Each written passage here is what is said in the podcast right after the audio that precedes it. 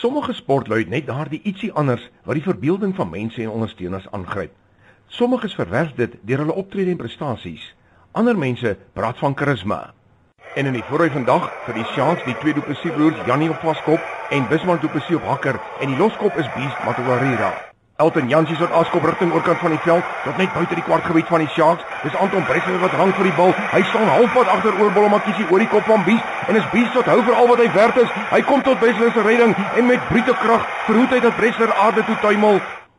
En nou kom die bal uit aan die kant van die Sharks en is Beast wat vorentoe dryf. Die skare gesels saam en Beast vorder nog steeds.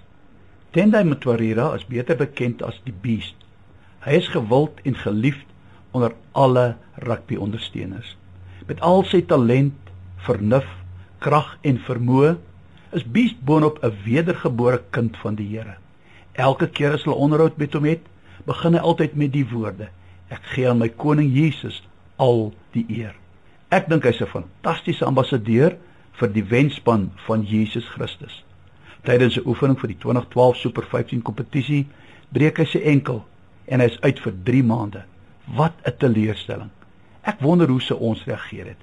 In 'n onderhoud sê Beast, hy het besef alles gebeur met 'n rede. Hy het huis toe gegaan, op sy knieë gesak, vir die Here gevra, "Wat wil U hê moet ek in my aftyd doen?" Hy sê verder, hy seker hy sal terugkom as 'n beter speler en 'n beter persoon. Het jy onlangs 'n enkel gebreek, 'n terugslag beleef, verlies gely? Jou planne het in duie gestort dinge het nie uitgewerk soos jy dit beplan het nie. Hoe het jy daarop reageer? Moedeloos geword, kwaad geword, gesê ag nee wat, dis nie die moeite werd nie. Ek gee op, ek sien nie meer kans nie. Dis heel menslik en ek veroordeel jou nie vandag. Ons almal doen dieselfde. Kom ons leer vandag uit Beast se voorbeeld en gaan op ons knieë vra die Here om ons te lei en te leer aangaande die plek waar jy nou is. En net soos vir Beast sal die Here jou ook lei na oorwinning. En sal jy ook opstaan en sê ek is 'n beter mens as voor my terugslag. Here baie dankie dat ons met alles in gebed na U kan gaan.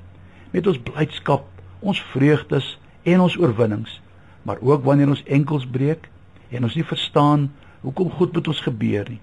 Bring ons dit na U in ons gebede. En ek vra dat U vandag elkeen se gebed sal hoor en antwoord.